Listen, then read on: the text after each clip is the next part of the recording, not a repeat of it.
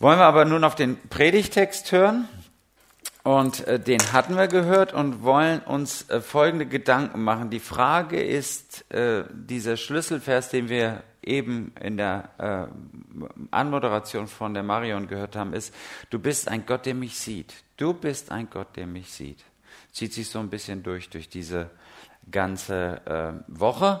Gott begegnet den Menschen, er kommt auf Augenhöhe, Jesus sieht den Einzelnen. Und Jesus hat Interesse an, an dir, ganz persönlich. Nicht nur an der Gemeinde oder an einem Verein, sondern an dir. Darum geht's. Und die Gegenfrage ist dann, wenn Gott ein Gott ist, der mich sieht, bin ich ein Mensch, der Gott sieht. Das ist die Gegenfrage. Und der wollen wir heute nachgehen. Wohin schauen wir? Gehen wir in diese persönliche Nachfolge mit Jesus. Und das Ganze beginnt mit einem vertraulichen Gespräch. Und ja, wir klinken wieder ein, wo wir gestern waren. Falls Sie gestern nicht dabei sein konnten, äh, ich glaube, es wird aufgenommen. Wie ist das hier erhältlich? Nachher in CD-Format oder MP3? Wunderbar. Und äh, da kann man das alles nochmal nachhören, wenn man das möchte. Und ich, ich habe das ganz bewusst gemacht, dass wir da wieder sind, wo das Gespräch ist. Und es ist ein sehr emotionales Gespräch zwischen Petrus und Jesus. Petrus hatte Jesus seinen Herrn verraten. Dreimal hat er gesagt, ich kenne ihn nicht, ich kenne ihn nicht, ich kenne ihn nicht. Was habe ich mit denen zu tun? Wer ist das? Ich habe mit ihm gar nichts zu tun. Und äh, kaum hat er das dreimal gesagt, kräht der Hahn und das schlechte Gewissen steigt auf und er weiß, er hat seinen Herrn verraten. Und es gibt immer wieder Situationen, wo wir Gott verraten, wo wir Gott an die Seite schieben und sagen, ich mache, was ich will, ich kenne dich nicht, du hast keinen Einfluss auf mein Leben, ich entscheide jetzt, was ich will. Und wenn mich jemand fragt, dann verleugne ich dich, dann hole ich dich nicht raus, dann erwähne ich dich nicht weil das wäre mir peinlich. Dreimal hat er ihn verraten. Und jetzt kommt dieses Gespräch, was wir eben noch mal gelesen haben, wo Jesus ihn dreimal fragt, Simon, Sohn des Johannes, hast du mich lieb? Sehr unangenehme Fragen. Ähm, ich weiß nicht, ob Sie das kennen, wenn dann irgendwas, ich, wir müssen mal miteinander reden.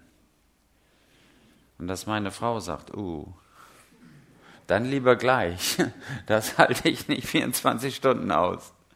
Oder wenn die Kollegen haben jetzt angerufen, wir müssen miteinander reden, am Dienstag spätestens. Ich bleib noch mal hier in Kredenbach.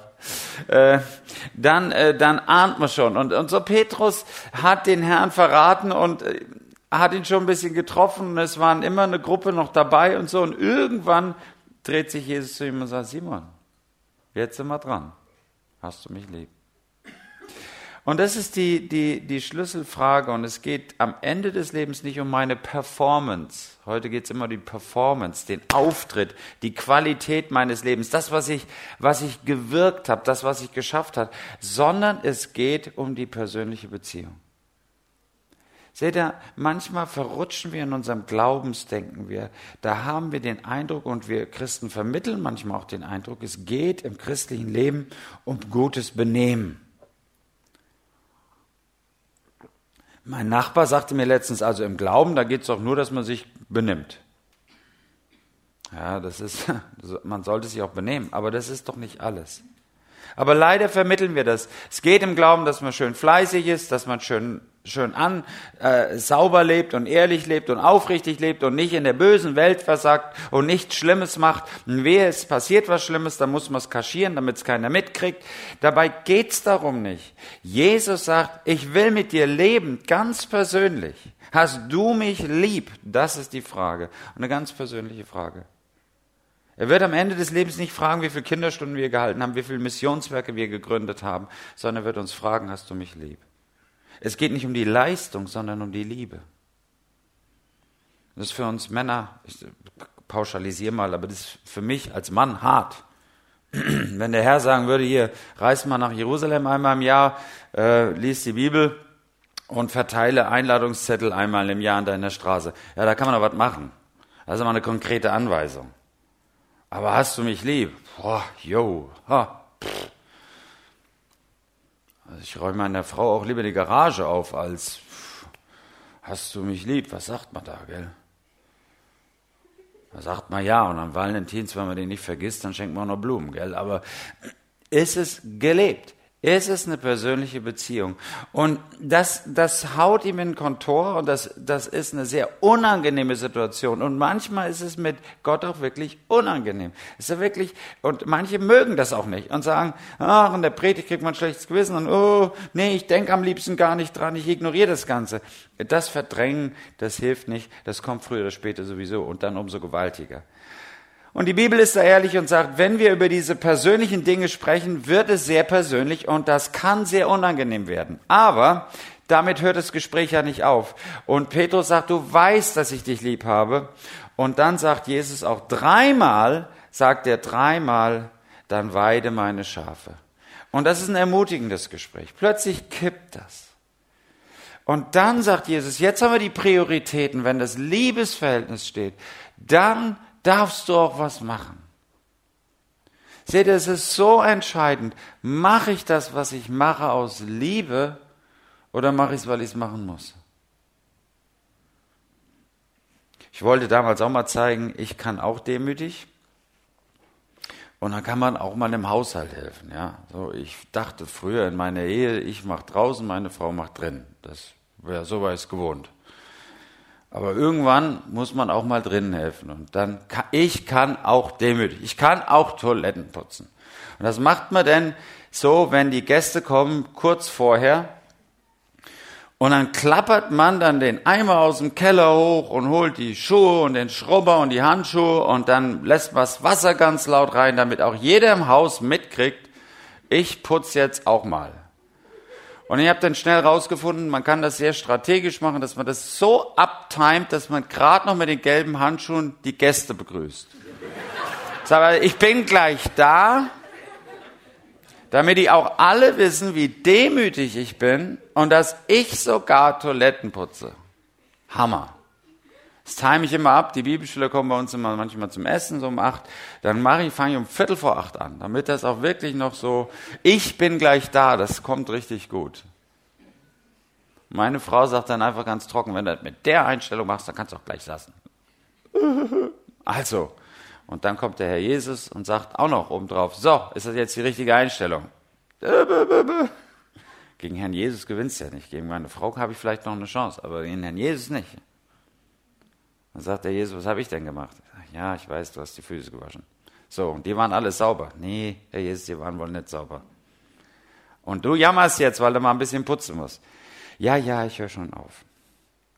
Machst du das, was du machst, aus Liebe? Oder mit so einer Verbissenheit und jetzt erst recht und den zeige ich es aber und ich kann auch. Und Jesus sagt, hab mich lieb. Und wenn das geklärt ist, hey, dann lasse ich dich nicht in deiner Emotion als Häufchen Elend sitzen, sondern dann gebe ich dir eine Aufgabe dann, dann nehme ich dich hinein in meine Arbeit. Dann habe ich einen Platz für dich, wo du dich engagieren darfst, wo deine Arbeit Sinn macht, wo du vernünftig leben kannst, wo du für die Ewigkeit investieren kannst in andere Menschen. Dann weide meine Schafe. Hast du Schafe, hast du Lämmer, hast du Menschen um dich rum, für die du verantwortlich bist, deine Kinder, deine Enkel, betest du dafür. Und wenn du nichts mehr kannst, betest du dafür.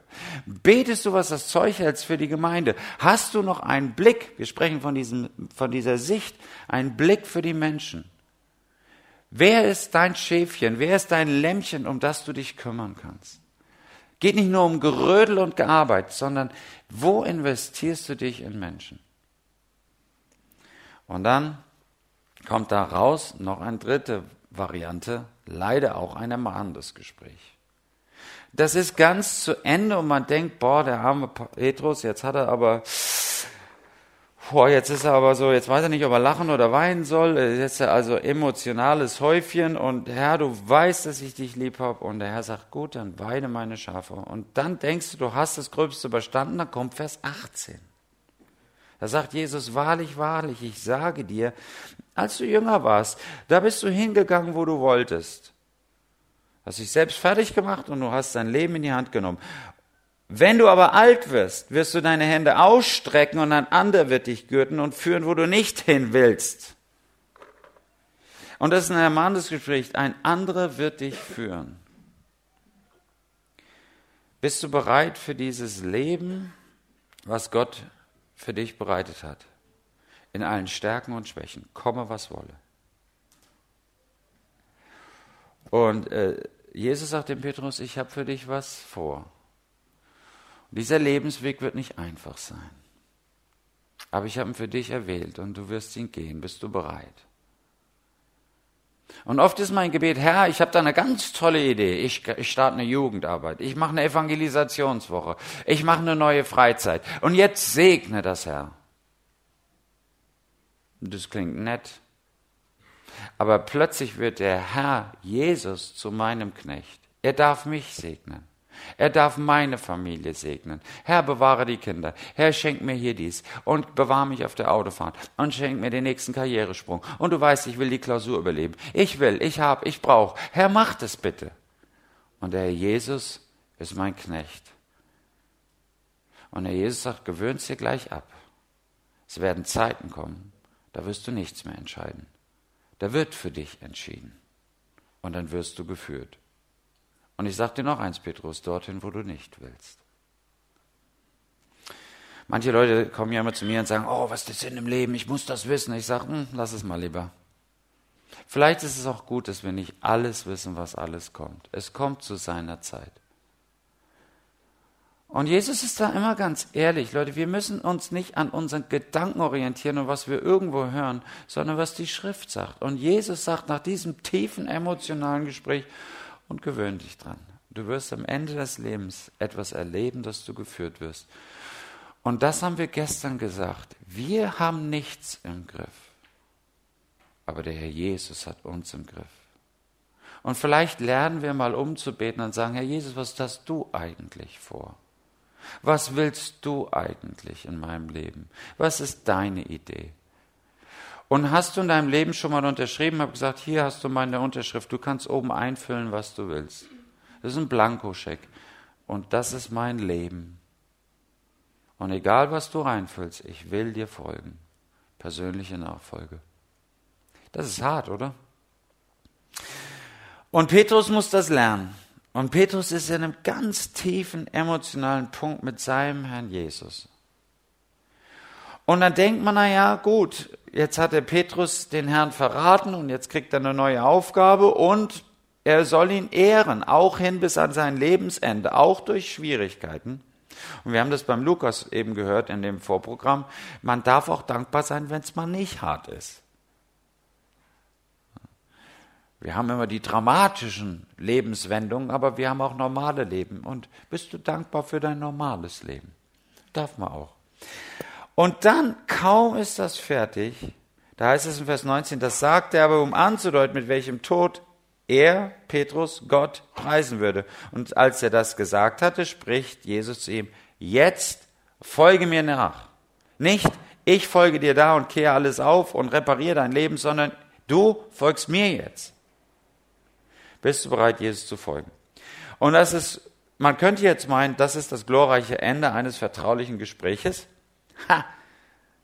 Da heißt es in Vers 20, und Petrus wandte sich um und sah. Und er sah den Jünger folgen, den Jesus lieb hatte, der auch beim Abendessen war, und das war Johannes, sein anderer Kollege. Und Jesus sagt, du darfst mir wieder dienen, und Petrus sieht sich um und sieht den Johannes und sagt, dann, Herr, was ist aber mit dem? Und da fängt er an, zu vergleichen. Und das ist der verräterische Blick. Und es gibt verschiedene Arten dieses Blickes, den wir rumwerden. Verräterischer Blick nicht, dass er damit jemanden verrät, sondern es ist so offensichtlich, was dieser Blick sagt, dass er sofort verrät, was auf seinem Herzen ist. Äh, meine Mutter hat immer gesagt, du lügst. Und ich sage, wie, woher weiß die das? Und da sagt sie, das sehe ich an deiner Nasenspitze. Ich sage mal, habt ihr mal zugehalten dann? meine Mutter, die konnte immer sehen, Du hast doch was. Nee, ich hab nix. Du hast doch was. ja. Die, die hat das immer gewusst, meine Mutter. Und, äh, und das ist so ein verräterischer Blick. Und, und Jesus sieht alles in diesem Blick. Und da gibt es in diesem Blick den Blick, wo man ärgerlich ist, wo man verunsichert ist und sagt, äh, Okay, wunderbar, Herr Jesus, dass ich dir jetzt leiden darf. Und was mit dem? Was mit dem? Und äh, muss ich dir jetzt alleine folgen? Ah, ich würde das machen, wenn meine Frau mitgeht. Also ich würde dir folgen. Also, Herr, du weißt, ich würde dir folgen, aber du kennst ja meine Frau. Herr, ich würde dir folgen, aber mein Hauskreis, die wollen ja, die wollen ja nicht Bibel lesen, die wollen ja nur grillen. Also ich hätte das gemacht, Herr, ich hätte ja geopfert, ich hätte ja viel mehr gespendet, aber meine Frau wollte neue Vorhänge. Jetzt sind wir 25 Jahre verheiratet, die sind auch noch neu. Also ich finde die noch neu. Muss man nicht neue Vorhänge holen. Und da haben wir so Diskussionen, Herr, ich, ich würde ja, und wir vergleichen. Und muss ich, jetzt, muss ich jetzt wirklich alleine mich entscheiden? Also ich mache das nur, wenn mein bester Freund mitkommt. Also wenn die Ältesten mitkommen, wenn meine Frau mitkommt, wenn meine Kollegen mitkommen, wenn der Vorstand mitkommt. Also wenn die das alles machen, dann bin ich mutig, dann komme ich mit. Und der Herr Jesus sagt, folge du mir nach, egal was andere machen. Guck nicht rum. Und wenn es alleine ist, ist hart, oder? Oder es ist ein verärgerter Blick. Also ja, wunderbar. Jetzt habe ich wieder die, die Karte gezogen, wo ich wieder verliere. Und alle anderen cruisen durchs Leben. Vielleicht könnte ja mal ein anderer was machen, ja. Jetzt habe ich schon acht Jahre Vorstand gemacht, jetzt ist mal ein anderer dran. Kenne eure Situation nicht. Äh, aber ich, ich kenne es bei uns. Warum muss ich das immer machen? Und äh, bei dem einen ist es die Einsamkeit und die Angst, und bei dem anderen ist es Ärgernis. Und dann kommen die anderen Christen rein mit einem fetten Auto vorgecruised und bauen an und erzählen mir, sie wie ein neues Baugrundstück dazu gekauft haben. Wie denkt, ja, super, und ich habe Ärger mit meinem Vermieter, der will mir nicht mal die Fliese erneuern im Bad. Herr, was ist mit dem? Warum hat der es immer so gut? Und in der Familie wird nie jemand krank. Das ist auch nicht fair, gell? Kennt ihr das auch? Wo man manchmal denkt, boah, wir Christen, also da gibt es einige Familien, die kommen aus der Not nicht raus. Da ist der eine krank, kaum ist der gesund, wird der nächste krank. Es ist nur noch. Und andere, die strotzen vor Fitness und du denkst, sag mal her, so ein bisschen würden die auch mal krank werden. Und äh, ihr würdet sowas nicht hier denken. Aber manchmal, wenn ich das so betrachte, habe ich so einen Gedanke und dachte, Herr, warum, warum bin ich der Einzige hier, der hier arbeiten muss? Das ist ja auch so ein Punkt. Warum bin ich der Einzige, der arbeiten muss? Also jetzt, pff, die anderen arbeiten nie. Und dann kriegst du noch reingereicht, du machst eh mal alles besser, du hältst dich überall die Nase da rein. Dann hänge ich nie mehr die Nase rein. Und dann kommt so eine, so eine Ebschigkeit da rein. Ebsch, kennt ihr Ebsch? Das hatten wir schon mal das Wort, gell? Ebsch, kennt ihr Ebsch? Wir sind nur auf der anderen Seite von Westerwalden, ihr kennt nicht Ebsch. Dann ist man beleidigt. Ebsch. Ebsch. Ah. Okay, wir kriegen das heute nicht mehr hin. Auf jeden Fall, auf jeden Fall, warum geht es dem anderen besser? Das ist dann so ein Vergleich. Und dann, am Ende ist es ein vergleichender Blick. Und das ist immer, das ist immer das Anfang vom Ende. Anstatt dankbar zu sein, dass der Herr Jesus und ich, dass wir uns wieder gut sind, das ist so offenbarend. Kaum holt man wieder Luft und sagt, boah, bin ich froh, der hat mir das vergeben. Ich habe da Steuerhinterziehung gemacht, ich habe was auch immer, ich habe Schulden gehabt, ich habe dem Kratzer reingefahren, ich habe die Hütte abgebrannt, was auch immer. Und kaum kriege ich wieder Luft, sage, oh, was ist mit den anderen? Und der Herr sagt, lass die doch mal weg, es geht doch nur um dich und mich. Und dieser Vergleich geht immer schlecht aus. Wenn es meines Erachtens die anderen nämlich schlechter sind, dann werde ich hochmütig und stolz und sage, sowas wird mir ja nie passieren. Ehe kaputt. Pah, muss man sich mal zusammenreißen. Er sagt, ich habe so Probleme mit dem Internet und mit dem Fernsehen und so. Da kommen die Älteren zu mir, da machst du die Kiste halt aus. Ich sage, du, äh. dann ist man in den Hotels und dann kriegst du das ganze Geflimmer direkt vor die Nase. Und ich sage, hast du da keine Versorgung? Nee. Ich mach das Ding aus und gehe ins Bett. Ich sage, oh du Heiliger. Also, und, und da, da gibt's welche, die, die, sind schon so reif, wenn du schon in die Aura kommst, holst du keine Luft mehr, sitzt gerade, gell, und ja, wohl, und du denkst, ich werde nie so heilig und wirst komplett depressiv, und bei den anderen denkst du, ich werde, das, das sind schon Loser, gell. Darf man nicht so sagen, gell, aber ich bin schon toll. Das würden wir nicht sagen, aber das kommt ja dann hoch. Das heißt, diese Blicke sind immer verräterisch und sind immer schlecht. Und das Fazit ist das, was Jesus in diesem einen Satz sagt. Petrus schreibt, Herr, was ist aber mit diesem in Vers 21? Und da sagt Jesus zu ihm in Vers 22, was ganz Schönes, ein verständlicher Rat, schau nicht auf die anderen. Und Jesus sagt zu ihm, warum will ich, wenn ich will, dass er bleibt, bis ich komme, was geht es dich an? Was geht es dich an? Sind ein Stück weit auch Gelassenheit. Nicht ein ist mir doch egal, was den anderen passiert. Das ist falsch. Ich weide meine Schafe. Ich habe ein Interesse an denen, für die ich verantwortlich bin aber den Spaß und die Freude, die wir manchmal haben, uns zu vergleichen. Und es ist immer, wenn du einen gemeinsamen Feind hast und über die Welt schimpfst und über die Nachbarn schimpfst, dann kann man sich selbst nicht zoffen. Und da ist es manchmal ein weiser Ratschluss, einfach mit jemandem zusammenzukommen und über jemanden ab, Dritten abzulästern, dann findet man sich da wieder eins. Alles gut? Gut. Und äh, das ist also etwas, was, was ich echt lernen möchte, dass man nicht auf andere guckt und einfach auch sagt, ich bin für mich zuständig, dass ich meine Entscheidung auch nicht fälle immer aufgrund der Entscheidung anderer Leute und im Vergleich mit anderen Leuten, sondern am Ende, und das ist der Clou, kommt Jesus zu mir und sagt, ich habe dir was gezeigt, du bist für deinen Weg verantwortlich. Du bist für deinen Weg verantwortlich. Im Psalm 73 ist dieser bekannte Psalm, da heißt es Vers 3, ich wäre schier gestolpert, ich hätte beinahe Schiffsbruch im Glauben erlitten, als ich sah, wie gut es den Gottlosen ging. Und wir gucken in die Welt und sagen, die mit dem Fuß auftreten, die mit dem Geld um sich werfen, die sich eine Präsidentschaft kaufen, das sind die großen Leute und die haben das Sagen. Was geht's ihnen so gut? Wer sind wir schon? Das Abendland geht unter und furchtbar und wir klappen ein. Ich baue schon mal meine Arche Noah und buddel mir einen Keller. Äh, frustrierend. Als ich sah, wie es den anderen so gut geht, und wann kommt die Wende? In der Mitte des Psalms ist der Schlüssel. Das kippt es wie so ein Scharnier. Da kippt es, das ist Vers 17. Bis ich ging in das Heiligtum des Herrn. Bis ich ging in die Gegenwart Gottes. Lern auf Gott zu schauen. Lern auf Gott zu schauen. Lern in die Schrift zu schauen. Wenn du nur Nachrichten guckst, dann wirst du depressiv. Lern auf Gottes Wort zu schauen. Und Gottes Wort ist auch manchmal gruselig. Die wird auch sagen, die Welt ist böse und gemein. Da sage ich dir nichts Neues. Manche Leute sind überrascht, das steht in der Bibel. Ich sage, ja, weil Gott alles sieht, auch die Dramen dieser Welt.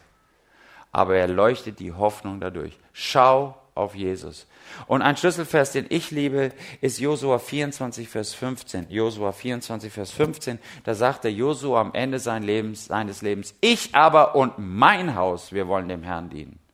Ich bin nicht mehr zuständig für meine Eltern. Das ist über meiner Verantwortung. Ich bin nicht zuständig für meine Cousins und, äh, und Geschwister und Gemeindeleitung und alles, was über mir ist. Aber ich und mein Haus, ich bin zuständig, dass wir Gott folgen. Und das muss ich immer wieder lernen. In meinem Verantwortungsbereich, meine Kinder, dafür bin ich zuständig. Und lasse ich mir die Butter vom Brot nehmen, wenn ein vierjähriges Kind sagt, ich gehe nicht mehr in den Gottesdienst. Und ein siebenjähriges, ich bin schon alt, ich will nicht mehr. Oder kann ich das noch prägen? Irgendwann bei 28-Jährigen wird es kompliziert. Aber versteht ihr, was ich meine? Sind wir verantwortlich? Prägen wir, ich und mein Haus. Am Ende sagt nicht Gott, was hat dein Opa gemacht, was hat dein Neffe gemacht, sondern was hast du gemacht? Bist du mir gefolgt? Ja, aber meine Schwester, mein Bruder, mein Vater. Nee, folge du mir nach. Du musst heute entscheiden, wie gestaltest du dein christliches Leben? Und fang gar nicht an zu sagen, es sind die oder die oder die oder die. Und Gott sagt, ich habe mit dir gesprochen. Und Josua prägt eine ganze Sippe, ein ganzes Land, weil er sagt, ich habe mich dafür entschieden. Und ich will mehr an Gott dranbleiben. Und mag die Welt liberal werden oder gesetzlich werden, ich bleibe auf Kurs Jesus. Und da möchte ich hin. Schau nicht auf die anderen, sondern schau auf Jesus. Und da sagt er, was geht's dich an? Wir sind manchmal so beschäftigt, die andere zu beurteilen, zu kritisieren. Wie gesagt, ich kann manche Zeitungen gar nicht mehr lesen, weil das frisst mir die Zeit, in der Zeit Gutes zu tun. Folge du mir nach. Folge du mir nach. Und wie können wir das machen? Indem wir ganz intensiv auf Jesus schauen. Ich möchte euch jetzt noch vier Dinge geben, wie man auf Jesus schaut. Und das eine ist, schau auf Jesus in Gottes Wort. Schau auf Jesus. Wie sieht es praktisch aus? Lies die Bibel. Ich hoffe, die Bibel ist Wort Gottes, was lebendig in deinen Alltag spricht. Lies es. Und wenn es nicht spricht, hör nicht auf, sondern lies weiter, bis es lebendig wird bis es lebendig wird. Und Jesus schleudert dir es nicht hinterher. Er sagt, wer sucht, der findet. Das ist Jesu Wort. Ein bisschen darf sein. Und dann wird es lebendig und macht Spaß.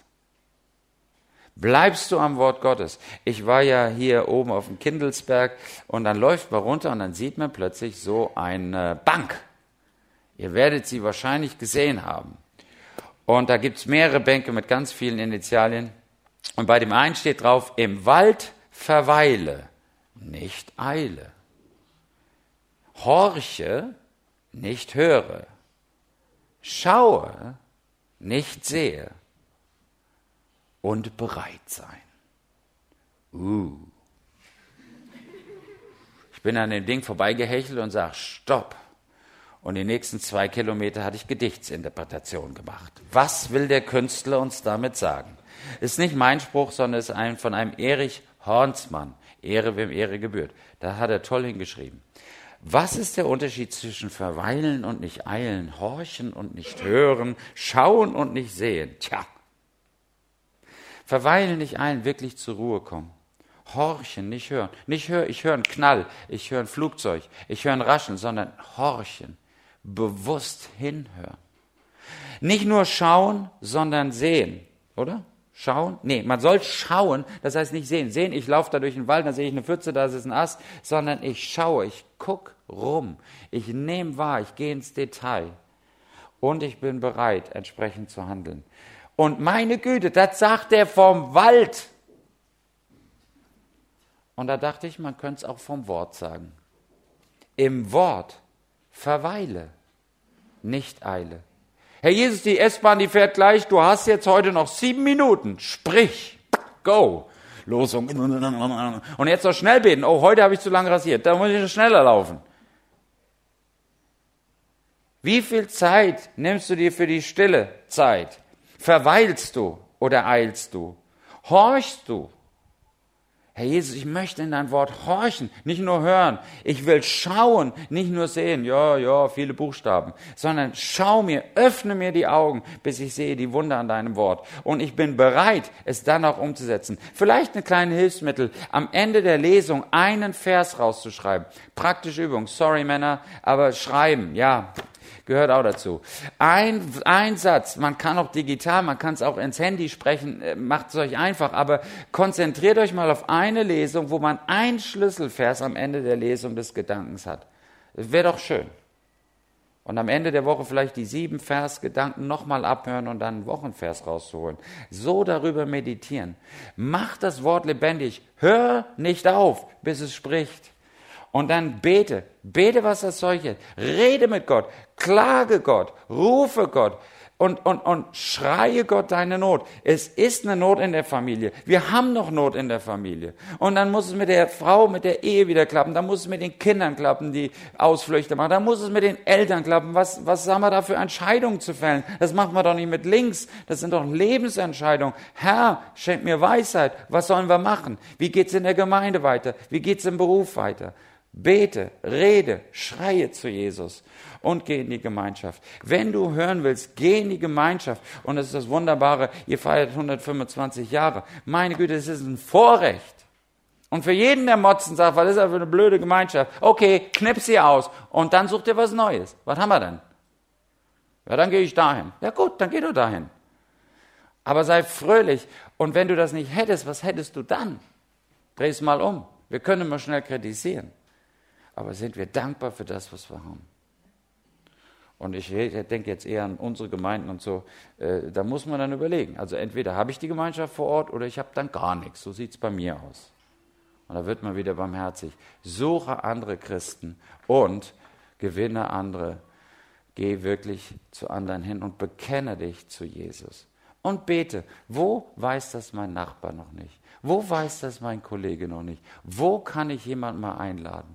Und ich glaube, ihr seid hier kreativ in der Gemeinde. Nicht nur sagen, ich bin fromm und komme im Himmel, ach wie schön, sondern sagen, meine Güte, in der Straße sind noch fünf Leute, die es noch nicht kennen. In meiner Familie sind noch vier Verwandten, die Jesus noch nicht kennen. Da bete ich jetzt, was Zeug hält. Und ich lade ein. Und ja, die werden absagen.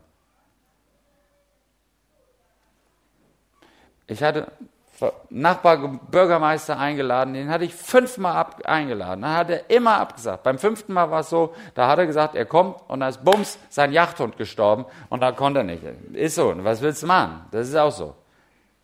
Und beim sechsten Mal habe ich gesagt, den lade ich nicht mehr ein. Und dann habe ich ihn bei der Autowaschanlage getroffen und gesagt, Sie haben doch immer am Weihnachten da die Einladung verteilt. Ich sage, ja. Und Sie habe ich nicht mehr gedacht. Und dann hat er gesagt, da können Sie mir doch mal eine schicken. Ich sage, Ihnen schicke ich eine. Und dann kam er. Bleiben Sie dran. Haben Sie Mut. Beten Sie für die Menschen um sich herum, dass Leute zum Glauben finden, viele Menschen in den Himmel kommen. Weide meine Schafe. Das wünsche ich. Und schau auf Jesus. Äh, Paul, der David sagt, ich habe den Herrn alle Zeit vor Augen. Steht er mir zu Rechten, so werde ich festbleiben. Und wir haben festgestellt, du bist der Gott, der mich sieht. Und es wäre doch schön, wenn wir antworten können, und ich bin der Mensch der dich auch sieht. Stehst du mir zur Rechten, dann wird's gut. Gott segne euch in dieser Gemeinschaft, Gott segne euch in euren Familien, in der Arbeit, in all den Entscheidungen des, des Lebens, was hart ist. Und möge Gott euch da gut und recht weiterführen in der persönlichen Nachfolge. Amen.